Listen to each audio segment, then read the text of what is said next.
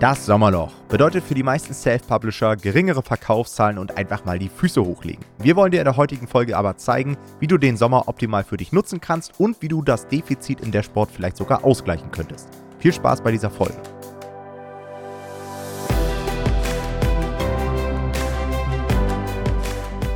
Hallo und herzlich willkommen zu einer neuen Folge des Verlagsniveau Podcasts und heute soll es einmal um das Sommerloch gehen. Ich denke mal, auch du wirst schon gesehen haben, wenn du in dein KDP-Dashboard schaust, dass aktuell einfach das Wetter gut ist. Viele Leute sind in den Ferien, ja, in den meisten Bundesländern sollten mittlerweile Ferien sein.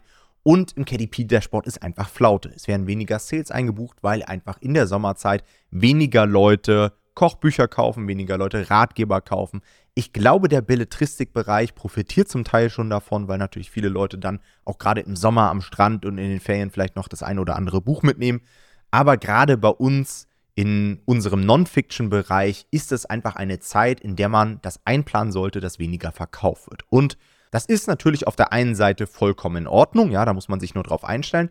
Auf der anderen Seite gibt es natürlich auch eine gewisse Möglichkeit, dieses Sommerloch für sich zu nutzen und vielleicht dafür zu sorgen, dass das eigene Buchportfolio dieses Sommerloch auch ausgleichen kann. Ja. In dieser Folge heute wollen wir euch einfach mal ein paar Impulse dafür geben, wie man das Sommerloch vermeiden kann und wie man das für sich positiv nutzen kann. Und am Ende der Folge hauen wir euch auch nochmal fünf super Nischenbereiche für den Sommer raus. Wird natürlich schwierig sein, das jetzt noch umzusetzen, beziehungsweise seid ihr definitiv zu spät dafür. Aber wie gesagt, ihr werdet ja auch in Zukunft veröffentlichen und werdet vielleicht im nächsten Sommer dann dieses Defizit ausgleichen können. Alright, Jonathan, ich würde sagen, du startest mal mit dem ersten Punkt. Genau, der erste Punkt ist, du hast einfach mehr Zeit jetzt normalerweise. Ja? Also wenn du irgendwie im Urlaub bist, wenn du in den Ferien bist, dann ist es normalerweise so, dass du mehr Zeit hast, weil einfach grundsätzlich auch mehr passiert. Ja? Also selbst wenn du aktuell arbeitest, hast du wahrscheinlich mehr Zeit, weil weniger passiert in, in den Sommermonaten, weil natürlich alle irgendwie im Urlaub sind. Ja, deine Freunde sind eventuell weg, Verwandte, aber, aber auch andere Leute wie Designer und Texter sind auch weg. Ja, also das heißt, auch viele unserer Dienstleister sind unterwegs. Das heißt aber trotzdem, dass du dich vorbereiten kannst. Das heißt, während alle auf der faulen Haut liegen, kannst du Gas geben. Und da wollen wir natürlich immer, also wir plädieren da immer für einen gesunden Ansatz. Ne? Wir sagen jetzt nicht, hey, hasse jetzt die ganzen Sommermonate durch und scheiß auf Urlaub, sondern gib da auch Vollgas. Aber man kann dann natürlich das Ganze sehr strategisch angehen und sagen, hey, vielleicht weiß ich nicht, wenn du im Urlaub bist, vielleicht auch gar keine Kinder hast, sondern eher so nur auf dich gucken musst, dann mach doch einfach so, dass du sagst, vormittags arbeite ich ein bisschen und nachmittags chill ich dann mehr. So, dass du irgendwie so einen Rhythmus reinbekommst und einfach die Zeit auch nutzen kannst, weil in die, die Rekordumsätze, die wir dann im Winter haben werden oder die du haben möchtest, die werden jetzt gemacht. Die werden jetzt im Sommer vorbereitet. Das heißt, die kannst du nicht kurz vorher machen, sondern alles, was du jetzt machst, wird sich dann im Winter auszahlen. Denn jetzt gerade in diesen Monaten legst du den Grundstein für Q4. Das ist wirklich das, was wir unseren Coaching-Teilnehmern schon jetzt seit einem ungefähr einem Monat sagen, dass sie jetzt den vollen Fokus auf Q4 legen sollen. Das kann man eigentlich immer ab der Hälfte des Jahres machen, kann man sich komplett auf Q4 fokussieren. Und das ist das, was du machen solltest. Und da kommen wir auch direkt zum, zum nächsten Punkt, Tom, nämlich die Pole Position für Q4. Genau. Denn natürlich bist du nicht die einzige Person im Markt, die jetzt weniger verkauft, sondern auch deine Konkurrenz. Und du kennst ja sicherlich den Algorithmus von Amazon. Falls nicht, nochmal ein kleiner Tipp, schau dir gerne nochmal die Folge 19 bei uns im Podcast an.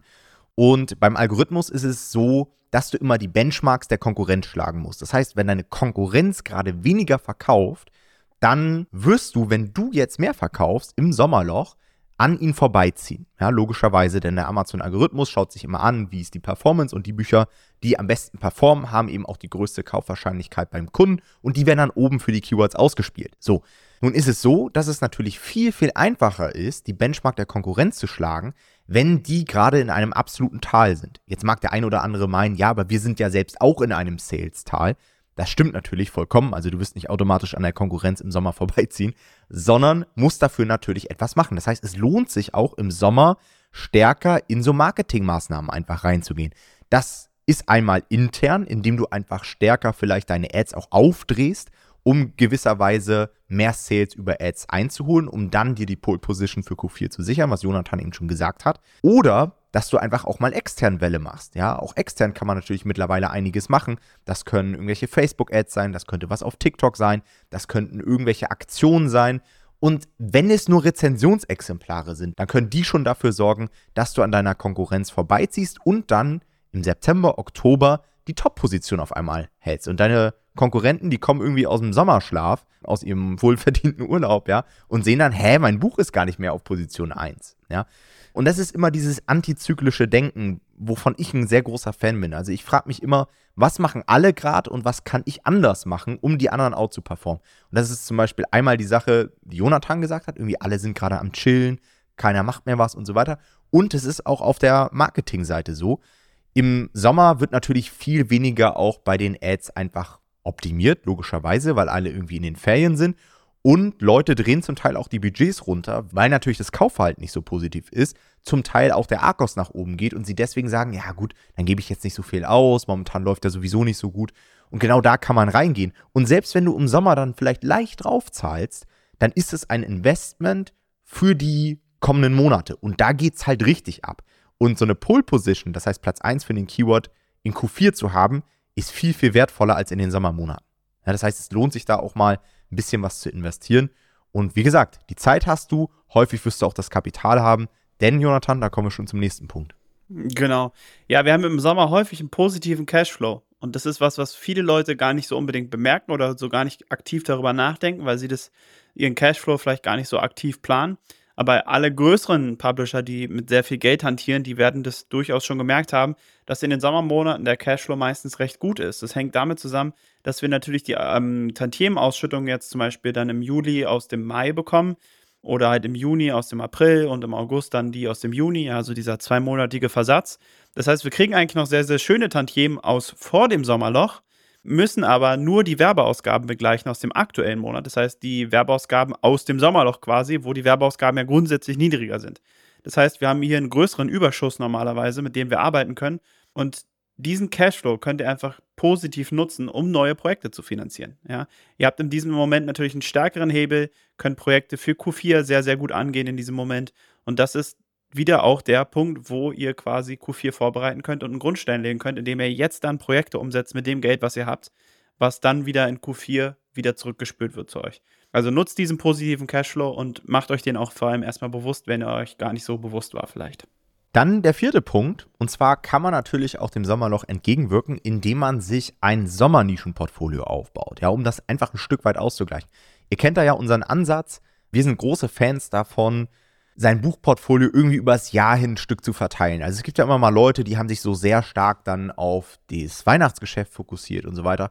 Und das ist natürlich auch ganz cool. Und klar macht es Spaß, dann irgendwie in Q4 fünfstellige Tantiemen mitzunehmen und dann interessieren sich viele Leute auch nicht dafür, wenn es im Sommer mal etwas schlechter läuft. Aber ich persönlich finde es für den Kopf einfach immer ganz wichtig und auch fürs eigene Portemonnaie, dass man auch über das ganze Jahr irgendwie ganz gute Tantiemen bekommt. Weil das kennt ihr wahrscheinlich auch, wenn man dann irgendwie sieht, dass man auf einmal nur noch 30% von Q4 auf einmal verdient im Sommer, dann macht das etwas mit einem. Man hat irgendwie weniger Motivation, man fragt sich, mache ich jetzt selbst hier irgendwas falsch, sterben meine Projekte ab und so weiter. Und ich habe es tatsächlich frühzeitig so gemacht, dass ich mir einen Publishing-Kalender aufgebaut habe, dass ich mir überlegt habe, okay, welche Buchprojekte kann ich fürs Frühjahr machen, für den Sommer, für den Herbst, für den Winter, sodass einfach aus meinem Portfolio immer wieder Projekte auch in diesen Zeiten explodieren. Bei mir ist es so, ich habe einige Geschenkbücher für Q4. Ich habe dann Grillbücher zum Beispiel und Outdoor-Projekte, die zünden dann meist so ab, würde so sagen, März, April und gehen dann teilweise bis September. Und im September ziehen dann die ersten normalen Projekte schon wieder an. Das heißt, es ist bei mir ziemlich gut verteilt. Klar, auch ich habe in meinem Portfolio ein Sommerloch. Ich glaube, das wird den meisten so gehen. Aber es ist halt nicht so krass. Und ich glaube, das ist extrem wichtig, denn viele von euch sind ja auch ein Stück weit davon abhängig. Also klar, wenn ihr irgendwann 20.000 Euro damit verdient im Monat, dann juckt euch das nicht, wenn das mal irgendwie auf 12.000 runtergeht. Aber wenn ihr in den Top-Phasen 5.000 verdient und dann im Sommer nur noch 2.000, dann werden sich viele fragen, okay, wie soll ich denn jetzt davon leben? Ja, das heißt, gerade wenn ihr Fulltime-Publisher seid, ist es umso wichtiger, einfach ein gewisses Grundrauschen zu haben, dass ihr immer sicherstellt, dass ihr davon auch ganz gut haushalten könnt. Und aus diesem Grund haben wir für euch heute mal so ein paar Nischen mitgebracht, die sich sehr für den Sommer eignen. Wie kommt man darauf? Auch da möchte ich euch meine Strategie mitteilen, denn ich war selbst überrascht, wie gut die funktioniert hat. Ich habe wie immer mit der Helium 10 Blackbox gearbeitet. Und in der Helium 10 Blackbox haben wir eine Einstellungsmöglichkeit, die extrem genial ist. Und zwar können wir einen Monat auswählen, der quasi der Top-Monat für bestimmte Projekte war. Hört sich jetzt sehr kompliziert an, aber ihr könnt quasi einstellen, liebe Helium 10 Blackbox, spuck mir mal alle Buchprojekte aus, die ihre beste Verkaufsphase zum Beispiel im Juni haben oder im Juli oder im August. Ja? Und so finde ich quasi Projekte, die eben sich extrem gut für den Sommer eignen. Und wenn ihr dann auch noch einstellt, dass die vielleicht ein ganz gutes BSR-Profil haben und so weiter, dann kriegt ihr da echt gute Potenziale. Und ich bin da mal durchgegangen und habe diverse Muster erkannt. Nischenbereich 1, den ich euch für den Sommer absolut empfehlen kann, der auch logisch ist, also ich glaube, das hätte man vielleicht auch ohne die Blackbox ganz gut hinbekommen können, sind die Reiseführer. Ja, warum Reiseführer? Naja, logischerweise, weil jetzt alle gerade am Reisen sind und dementsprechend für die meisten Reiseziele einfach eine deutlich höhere Nachfrage besteht. Reiseführer an sich sind aber auch ohnehin ganz geil, weil die natürlich sich auch immer super als Geschenk eignen. Das heißt, da habt ihr etwas, was nicht nur im Sommer piekt, sondern was dann auch fürs Weihnachtsgeschäft nochmal interessant werden könnte. Ja. Und Reiseführer natürlich auch ein Bereich, wir hatten es letztens schon in der Podcast-Folge, der enorm auch von der Druckkostenanpassung profitiert hat. Ja, denn gerade Bücher, die im Standardfarbdruck produziert werden, und das ist ja bei den Reiseführern so, und die deutlich mehr Seiten haben jetzt als irgendwie nur 72 oder so, die haben davon profitiert und wir haben auch einige Leute bei uns im Coaching, die Reiseführer veröffentlicht haben und die zum Teil dann über 1 Euro mehr Marge hatten. Das ist natürlich dann sehr komfortabel. Das heißt, wenn ihr irgendwie dem Sommer 2024 entgegenwirken wollt, dann ist das, denke ich mal, ein ganz guter Bereich. Der zweite Bereich ist der Bereich Sprachenlernen. Ja, auch das ist natürlich sehr naheliegend, wenn die Leute irgendwie ins Ausland fahren, um dort ihren Urlaub zu verbringen, dann möchte man vielleicht einfach ein Grundvokabular an Italienisch haben, an Kroatisch, an Spanisch, was auch immer. Auch das ist ein Bereich, der sehr breit ist. Es können Vokabellernbücher sein, das könnten aber auch irgendwelche Kurzgeschichten sein, das könnten, ich weiß nicht, was es noch so gibt, einfach irgendwelche Übungshefte sein. Also da gibt es extrem viel. Auch Positionierungsmöglichkeiten, Bücher für Kinder, Bücher für Eltern, Bücher für Anfänger, Bücher für extra Urlaube, wo es wirklich einfach nur so Top 100 Phrases gibt, die man im Urlaub braucht und so weiter. Also da schaut gerne mal rein. Dann natürlich auch die Kochbücher. Ich habe ja schon gesagt, Kochbücher werden grundsätzlich wahrscheinlich im Sommer eher weniger gekauft, aber es gibt natürlich einige Kochbuchnischen, die davon auch profitieren. Ich habe das jetzt hier bei mir mal als Sommerküche betitelt. Das sind natürlich die Grillbücher. Aber auch solche Bücher wie zum Beispiel Cocktails. Ja? Im Sommer werden natürlich viel mehr Cocktails angemischt. Eisrezepte, auch, denke ich mal, solche Salatgeschichten, mediterrane Küche. Sind eigentlich Dinge, die relativ logisch sind und die auch von der Blackbox ausgespuckt wurden. Dann ein Bereich, den ich persönlich gar nicht so auf dem Schirm hatte, sind Schulbücher. Ja, ich dachte mir so, okay, Ferienzeit, da wird es wahrscheinlich einen riesen Drop geben bei den Schulbüchern, weil ja keiner zur Schule geht. Aber es ist zum Teil in einigen Nischen das Gegenteil. Woran das liegt, weiß ich ehrlich gesagt gar nicht 100%. Ich vermute, dass es daran liegt, dass die Eltern für die Ferienzeit irgendwie wollen, dass die Kinder noch irgendwie fit werden oder fit bleiben, ja, dass sie einfach irgendwelche Übungshefte kaufen oder irgendwie sowas. Oder dass vielleicht in der Ferienzeit für das kommende Schuljahr schon mal die ganzen Bücher irgendwie zusammengekauft werden. Vielleicht auch beides, ja. Ja, ich glaube, es ist auch häufig, dass da irgendwie an Schwachstellen gearbeitet wird, wenn man irgendwie weiß, das Kind ist jetzt irgendwie, war im letzten Jahr nicht so gut im Rechnen oder so, dass ja. das dann dazu kommt. Oder die dritte Theorie, die ich hatte, ist, dass vielleicht Eltern die Kinder auch schon frühzeitig aus der Schule rausnehmen, so gefühlt eine ein, zwei Wochen schon vor den Ferien oder nach den Ferien und das dann so ein Stück weit kompensieren wollen. Weißt du, und deswegen einfach mehr diese Bücher kaufen. Ja. Und die fünfte Nische oder der fünfte Nischenbereich, Outdoor-Aktivitäten. Logischerweise, wir sind öfter draußen, wir wandern mehr, wir machen mehr Ausflüge, wir segeln häufiger, wir laufen mehr. Also da gibt es ja unzählige Hobbys und Sportarten und Aktivitäten, die man irgendwie draußen machen kann. Auch in diesem Bereich habe ich einige Projekte und kann euch sagen, dass auch das natürlich ein Bereich ist, der auch zu Q4 wieder herrlich funktioniert. Ja, also wenn ihr ein Buch macht zu einem bestimmten Hobby und man drüber nachdenkt, okay, was kann ich denn einer Person schenken, die sich fürs Segeln interessiert? Ja, könnte ein Segelbuch sein.